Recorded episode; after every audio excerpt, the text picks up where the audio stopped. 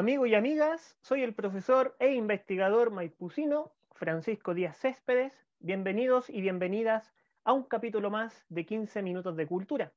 Y en esta oportunidad entrevistaremos al profesor de biología y ciencias naturales, Jorge Manso Olivera. Bienvenido, profesor Jorge Manso, a 15 minutos de cultura. Muchas gracias, Francisco, por la invitación. Eh, muy eh, contento de estar junto a ti y en esta transmisión en vivo, me parece, ¿sí o no? A muchos auditores dentro de la comunidad también mapucina. Así que muy agradecido por la invitación. Eh, debo, ser, debo ser honesto, esta es la primera vez que me sumo a un programa cultural y en lo particular esperar que estemos a la altura. Estamos bien. De hecho, vas a estar a la altura como muchos otros y otras intelectuales que han sido también parte de este programa. Jorge, bueno, hoy ocurrió un hito eh, muy significativo porque el 6 de mayo de 2021 parte a sus 92 años uno de los grandes intelectuales, científicos y, por qué no también decirlo, filósofos de la ciencia, el señor doctor Humberto Augusto Maturana Romesín.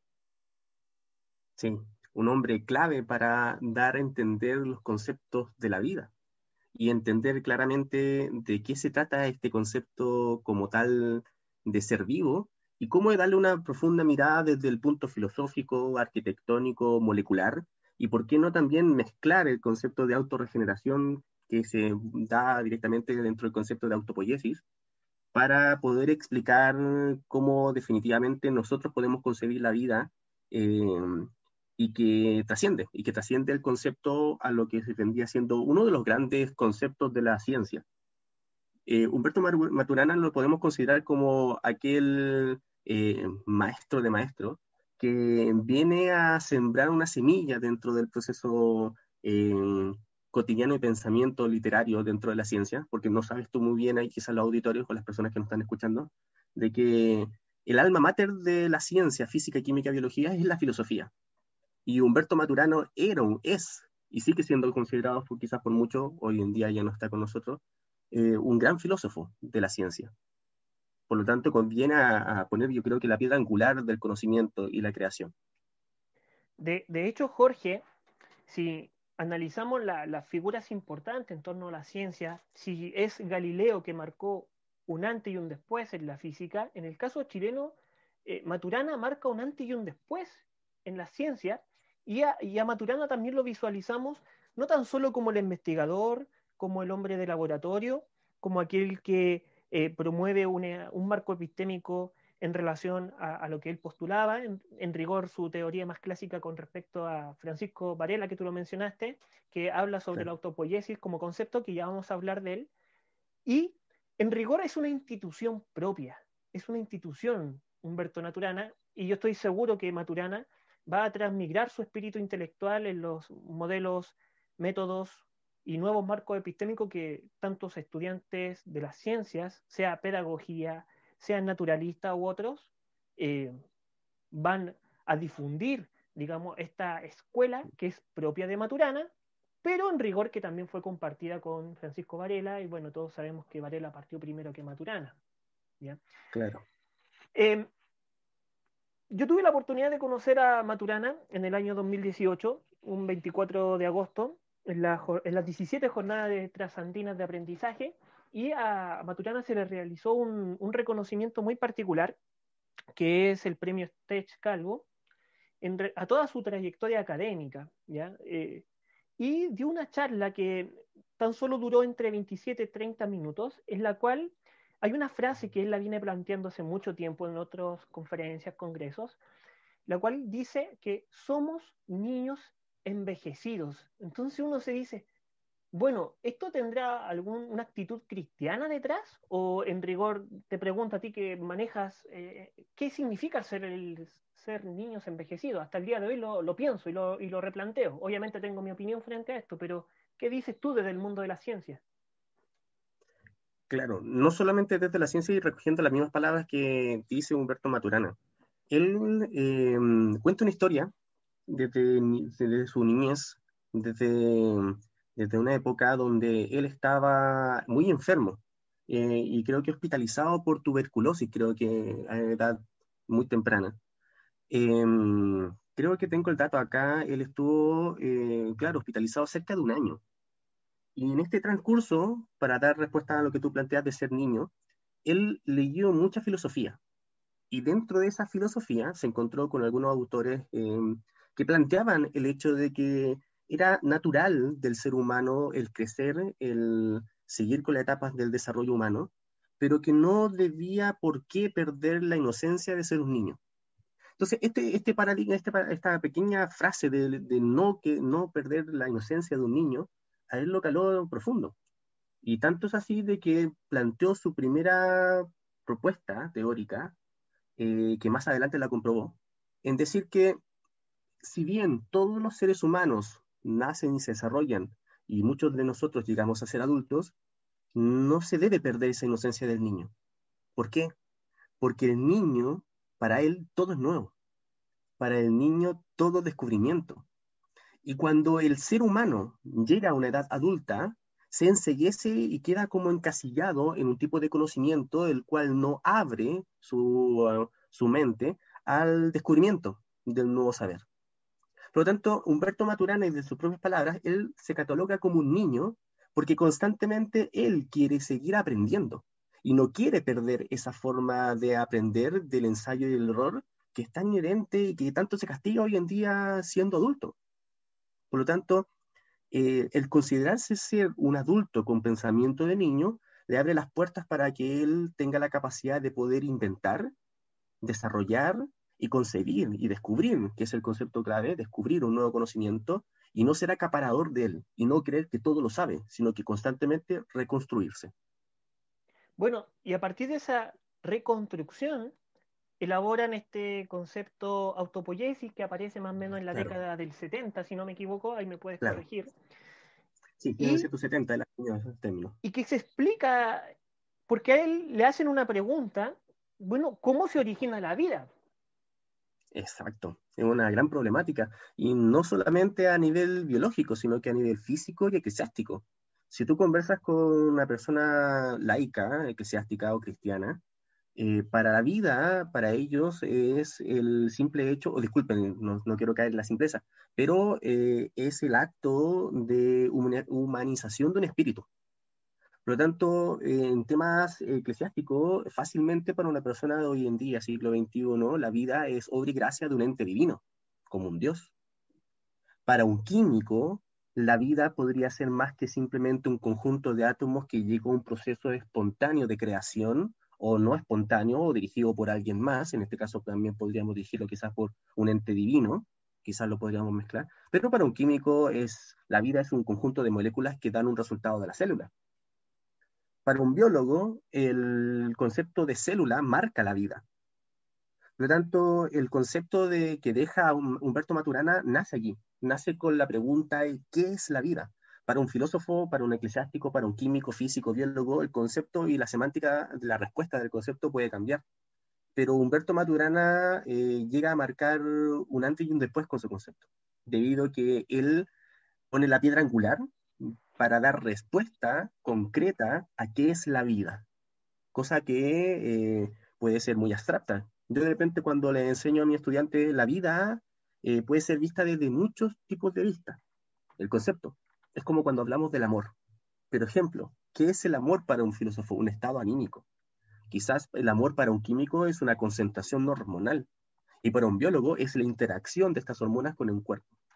Por lo tanto, cuando, cuando Humberto Maturana eh, define qué es la vida, él habla de maquinarias autopoyéticas. Interesante la, propuesta que, que nos, eh, nos explicas, a partir, digamos, de las interpretaciones y del marco epistémico que promueve Maturana, porque en rigor el origen de la vida no tan solo se puede responder en nuestro presente, sino que si nosotros vemos los distintos estilos de pensamiento desde las primeras sociedades humanas, incluso en más desde sus primeras abstracciones de lo que es el arte rupestre y sus experiencias, eh, desde el paleolítico en adelante, siempre nos estamos preguntando cómo se origina la vida. incluso hasta el día de hoy. Y, las preguntas más difíciles, eh, yo estoy seguro que son aquellos niños que están entre 5, 7, 9 años. El por qué. Claro. ¿Por qué nacimos? ¿Por qué vivimos? ¿Por qué existe la muerte?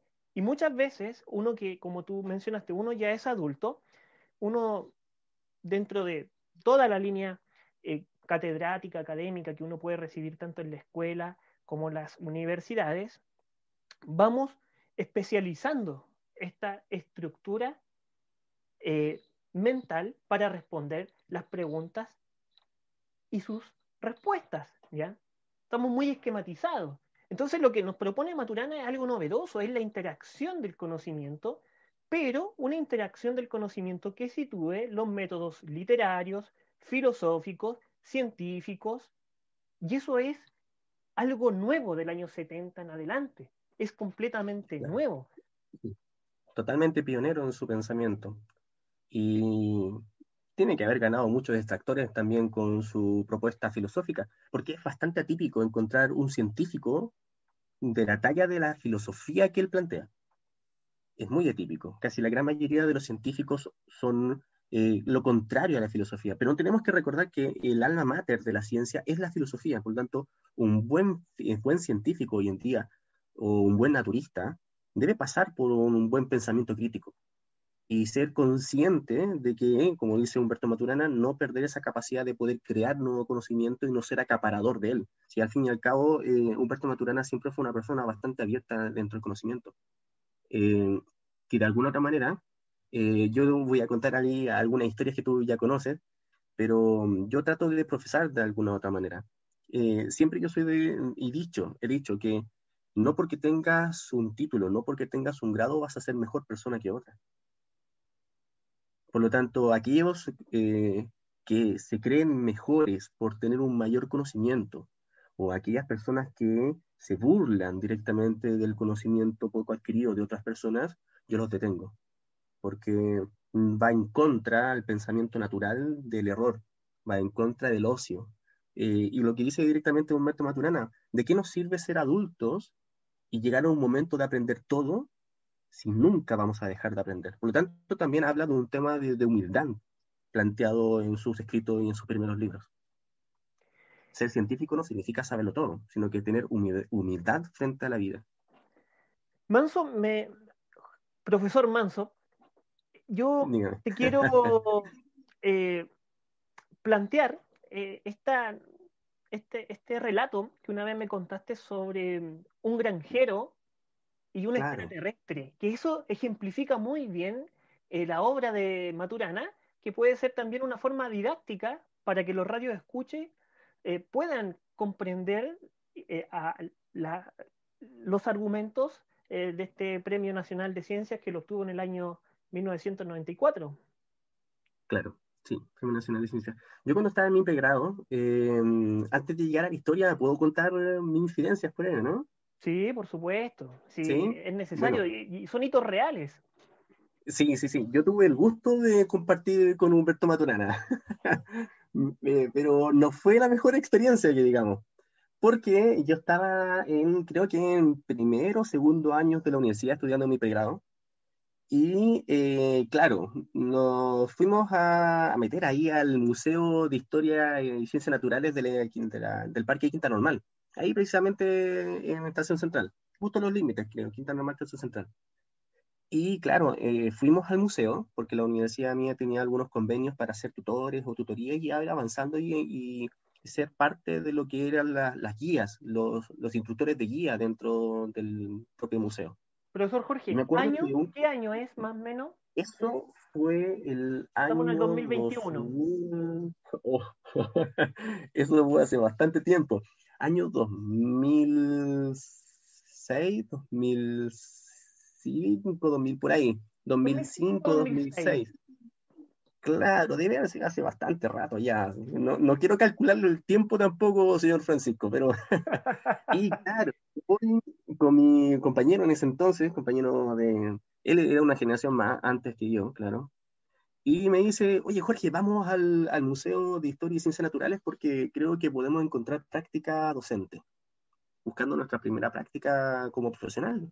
miedo al aula y lo único que queríamos era despejarnos de aquello. Jorge, ¿te, puedo detener un momento? Dime.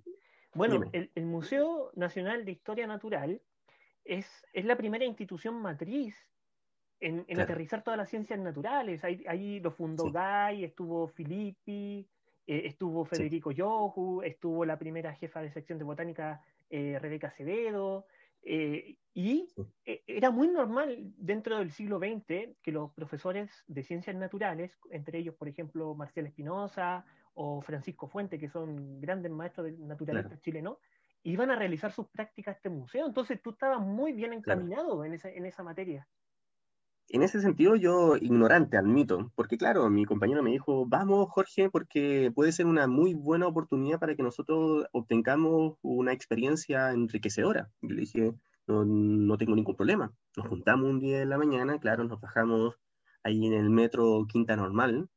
No sé si estaba o no, o no recuerdo si llegamos, incluso parece con micro amarillas. Y claro, llegamos y el tema, no, a lo mejor estoy mintiendo. Ya creo que ya estaba el Transantiago, ya estaba el Transantiago, así que lo siento, no estoy tan arcaico. Y... Transantiago llega en el año 2007. Ah, estamos por ahí entonces, perdón.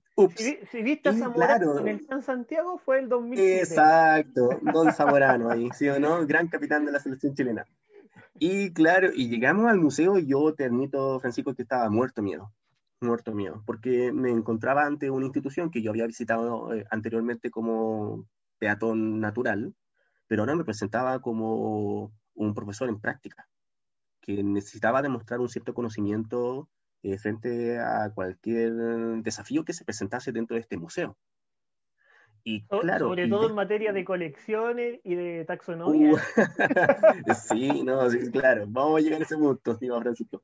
Y claro, y yo llego y lo primero que veo, claro, me doy cuenta de que el museo tiene una fachada. Cuando la gente va al Museo de Historia y Ciencias Naturales de del Parque Quinta Normal, el, el, el público eh, es guiado por, en ese entonces era el primero y el segundo piso. El año 2010, cuando vino el terremoto, el segundo piso se cerró, se clausuró y no sé hasta la fecha si estará abierto o no. No he vuelto a visitar el museo. No sé si tiene antecedentes, podríamos investigar, investigarlo. Eh, está, todavía, todavía, se encuentra en proceso de conservación. claro. Y, restauración. claro, restauración. Y nos fuimos al segundo piso y me di cuenta de que eh, la visita guiada eh, por el segundo piso conducía a pequeños pasadizos. Yo eso lo encontré extraordinario. Pequeños pasadizos con escaleras donde los investigadores ingresaban y accedían a nuevas estructuras dentro del mismo edificio que estaban adecuadas como laboratorios y salas de estudio. Y dentro de esas salas, me acuerdo haber entrado precisamente a un jardín de botánica, donde vi muchos matraces, muchos tubos de ensayos con agares nutritivos y muchas plantas y conservación de plantas. Yo quedé fascinado. Y entre esas, todo em, ese conocimiento que uno lo único que quería era adquirir, me topo con don Humberto Maturana. Me acuerdo que llegamos a, este, a, este, a través de estos pasadizos, eh, sin, sin iluminación, escaleras, y entramos. Y yo en ese entonces no tenía conocimiento de la cara de Humberto Maturana. Yo había leído de él, yo sabía que, había, eh, que existía, que era un gran eh, erudito de la ciencia chilena pero no había, eh, no me había culturizado tanto en su rostro. Es como preguntar sobre el rostro de, de Tesla, o preguntar sobre el rostro de Isaac Newton, o, o de Gabriel Salazar. Claro, y, y, yo no tenía conocimiento de su rostro. Y él, me acuerdo que, eh, claro, él estaba sentado en un escritorio y no bueno, nos pregunta, eh, bueno chicos, ¿ustedes a qué vienen? Y mi compañero en ese entonces, eh, Claudio, eh, me dice, le dice, eh, nosotros nos presentamos, somos tanto tanto, él es Jorge Manso por mi lado, y queremos ser parte del museo y venimos humildemente, humildemente a buscar una práctica profesional. Y Humberto Maturana levanta la vista, nos mira, empieza a ordenar unos papeles en su escritorio levanta nuevamente la vista y nos dice, bueno, lo que yo necesito en estos momentos no es un profesor en práctica, lo que yo necesito es un goma. Oh, no te puedo creer. Yo así como, yo así como, ¿qué? ¿Qué? Un goma, dice. Y yo, dentro de mi concepto así como cerrado, dije, me está agarrando para el deseo. No, y por dentro, y decía, ¿y habrá dicho goma realmente así como goma de borrar? me dice, sí, pues chiquillo, yo necesito un goma, necesito una persona que, que me ordene los, los fósiles, limpie los fósiles, haga aseo en, los estantes, me ordene los escritos, haga aseo en el piso. y yo, yo, yo quedé mal, yo quedé mal, me enfurecí, me enfurecí mucho. Y sutilmente, terminó de hablar, agachó la mirada a Humberto. En ese entonces yo no sabía que era Humberto, lo, repito. Y yo le digo muchas gracias, pero eh, desestimo su oferta, eh, eh, me retiro. Muchas gracias. Claro, nos retiramos, nos despedimos todo el asunto. Y mi amigo Claudio me dice, Jorge, ¿te diste cuenta quién es él? Y él dije, no, ¿quién es? Es Humberto Maturana. Y yo le dije, no, ¿en serio? Me devuelvo, miro hacia el fondo donde estaba el escritorio y dije, ¡Ah! es Humberto Maturana y le acabo de rechazar ser su goma, su aseador personal de su lugar de estudio. Y, la verdad es que yo y mi amigo Claudio quedamos mal, quedamos mal porque yo fui tajante, yo quería una práctica profesional digna, pero no estaba dispuesto a hacerle el aseo a nadie en ese entonces, claro, arrogancia de una persona ignorante en ese, entonces. Pero fue mi experiencia no tan conmovedora, pero bien, bien chistosa, bien anecdótica, el conocer ahí a Humberto Maturana en el Museo de Historia y Ciencias Naturales de la Quinta Normal. Oye, Jorge. que puedo dar cuenta, pero me siento en parte orgulloso de esto. Y, ya que ha pasado alrededor de unos 17 años aproximadamente, 18. Eh, Hay una pregunta. De esa, de esa experiencia, eh, si tuvieses que viajar en el tiempo eh, a la Einstein, ¿hubieses aceptado ser el asistente de, de, Maturana? Han pasado varios años de esta reflexión. hasta le cocino. No, no, digo nada más. No, no, sí, no importa, lustra mueble por todos lados. No, le cocino. No, está bien. Pero fue anecdótico, fue muy anecdótico. Yo salí furioso, te miento, o sea, no te miento, salí furioso, muy enojado, irritadísimo, porque sentí que me faltaron respeto como, como persona.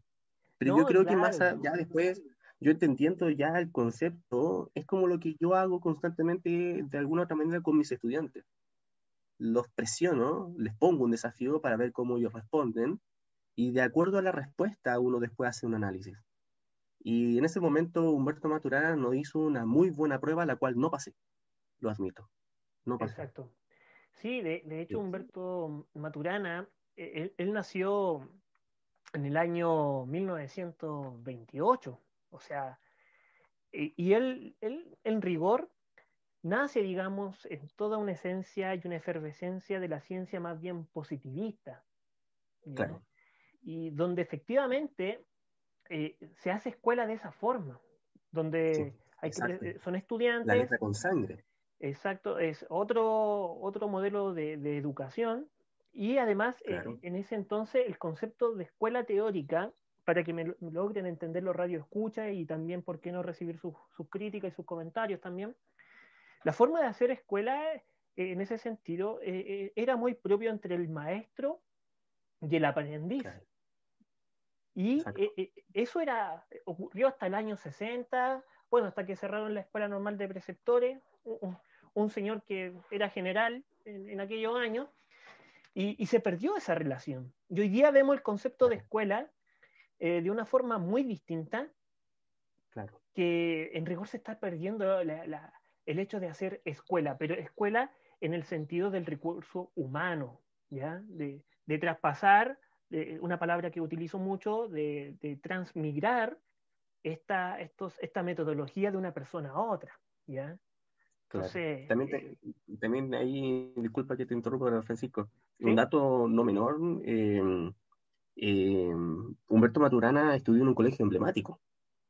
Además, por ese entonces, Liceo Manuel de Salas, Liceo Experimental Manuel de Salas.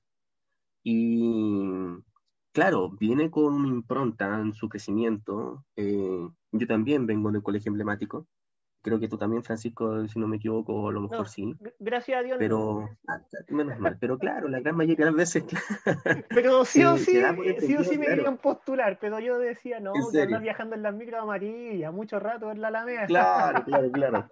Y, y, se daba eso, el tema de que las instituciones de educación, en, en este caso los colegios emblemáticos, como que de alguna otra manera eh, condicionaban la conducta del estudiante y lo hacían eh, ser, ser, como yo lo defino, una máquina de conocimiento. Yo creo que a Humberto Madunal le pasó. Ahora, escuchando ahí muchas cosas de lo que él dice muchas veces dentro de también dentro de su escolaridad, él se cambiaba el nombre. Eh, y, tiene su, su, su, su eh, sus etapas de rebeldía. Sí, sí tiene sus etapas de rebeldía dentro del colegio que Podemos decir que era brillante. Y que también va con el contexto social de, los años 20, el año 30, el año 40, para que todo lo que es Alessandri Palma, lo que es Ibáñez del Campo, por ejemplo. Viene con toda esa preparación.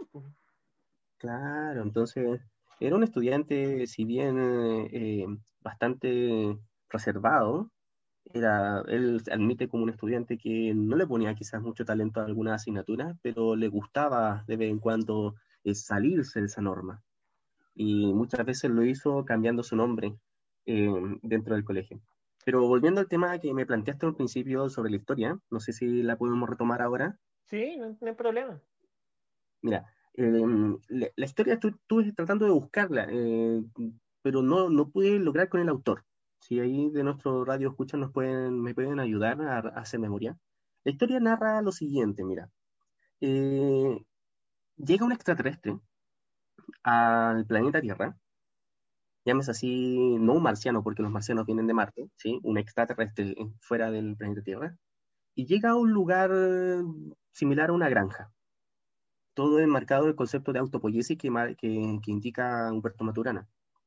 Y este extraterrestre, al llegar al planeta Tierra, viene con una pregunta, la clave.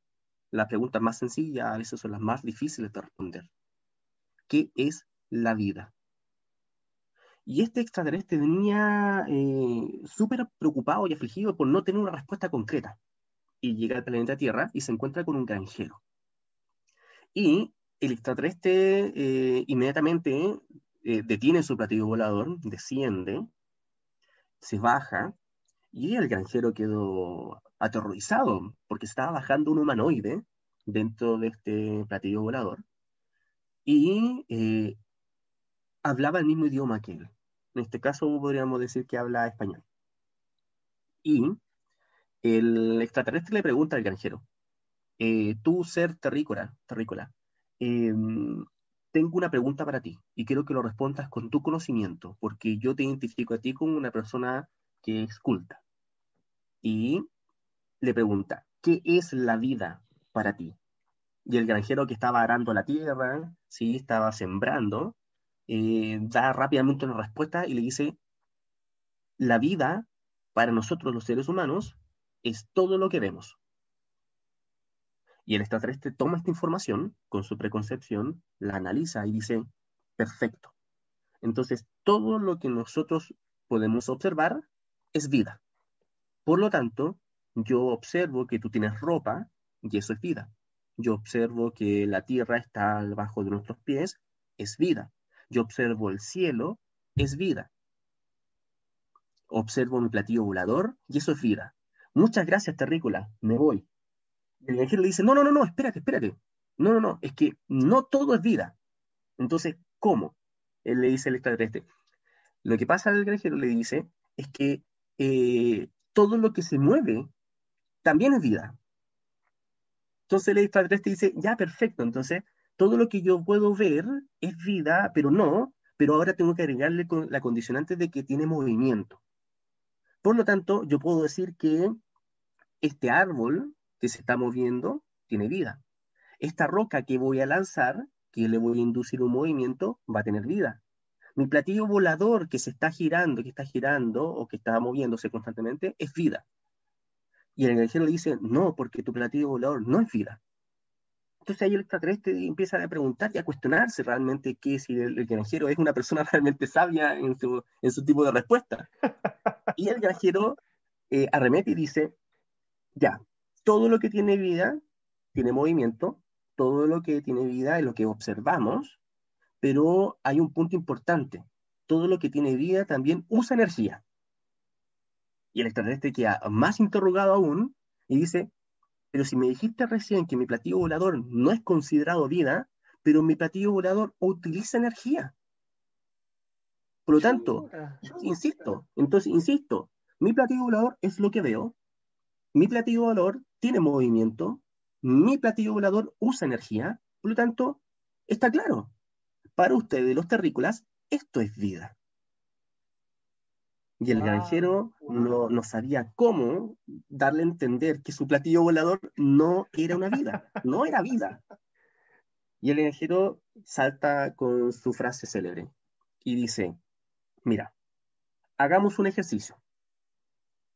¿Tú conoces las radios en sí? Las radios, los mini componentes, le dice al extraterrestre. El extraterrestre dice que sí, yo precisamente tengo una dentro de mi platillo volador. Mira, hagamos el siguiente ejemplo. La radio es lo que veo. ¿Sí?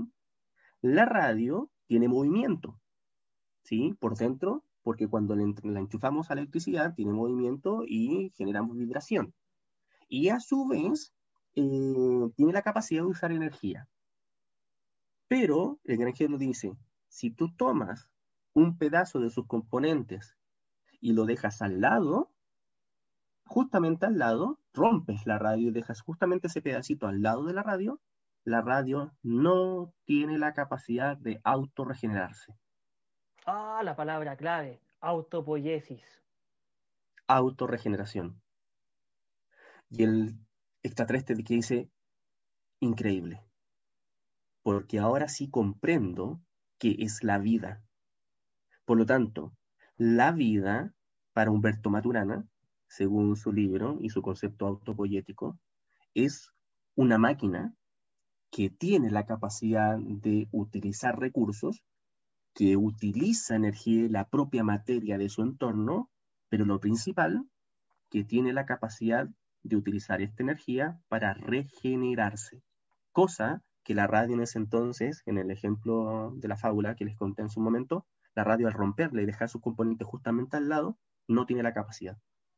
Por lo tanto, en base a esta historia que les comenté, Humberto Maturana hace su análisis filosófico y detalla que el concepto de vida, eh, si bien es un conjunto de conceptos, pero el más, el más importante en sí es catalogar la capacidad o destacar la capacidad que tienen los seres vivos de autorregenerarse constantemente.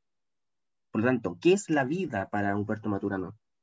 La vida es la autorregeneración, es la capacidad intrínseca, inherente, ¿sí? genética del ser humano, del ser vivo, de reconstruir constantemente sus estructuras. Y utiliza ese concepto de reconstrucción para emular nuevamente que somos unos niños que constantemente estamos reconstruyendo nuestro conocimiento. Por lo tanto, la mirada filosófica que le da el concepto de vida es brutal. Y por algo fue también reconocido como Premio Nobel de la Ciencia en 1994, si no me equivoco. Así es. Estimado profesor Jorge Manso, ¿qué cierre de clase, perdón, qué cierre de programas estamos realizando el día de hoy, 6 de mayo, que por supuesto le damos todo el pésame a los intelectuales, eh, científicos, científicas, eh, naturalistas de las ciencias de nuestro país y también, ¿por qué no?, a nivel internacional. Estimado profesor Jorge Manso, 15 minutos de cultura, estamos finalizando nuestro programa muy interesante el, día de hoy. Espero que sea compartido por, por todos los radios escuchan necesarios, quienes quieren entrar al mundo de Humberto Maturana y qué mejor que la explicación del profesor Jorge Manso. Profesor Jorge Manso, palabras finales para ir ya despidiéndonos del programa. Agradecido, agradecido de esta instancia, Francisco, esperar de que de alguna u otra manera no perdamos esa capacidad que decía Humberto Maturana. Somos adultos, pero no perdamos la conciencia de que somos niños. no nos cerremos un conocimiento nuevo y de alguna otra manera seamos conscientes también de la humildad, la humildad y cultivarla, porque es bien difícil hoy en día, el año 2021, eh, encontrar eh, profesionales humildes. Yo siempre me he tocado y me he, me he topado con, con, profesionales que son muy eruditos, con, que tienen un conocimiento muy recabado, pero carecen de su humildad. Yo creo que lo más rescatable de Humberto Maturana, a pesar de la experiencia que yo tuve con él, que fue bastante distinta, eh, manda, a, manda eso, de que nosotros como seres pensantes debemos cultivar un nuevo conocimiento, pero nunca dejar de ser niños, pero también tener un punto de vista súper claro que eh, no todo lo sabemos y que todo de alguna otra manera tenemos que aprender. Por lo tanto, la humildad frente a todo. Jorge, yo te quiero dar las gracias en nombre de 15 Minutos de Cultura y a mis radios escucha les deseo éxito, lo mejor para ir superando, por supuesto, lo que es esta pandemia. Nos despedimos con la música, música del barroco. Un abrazo, cuidarse. Nos vemos, chao, chao.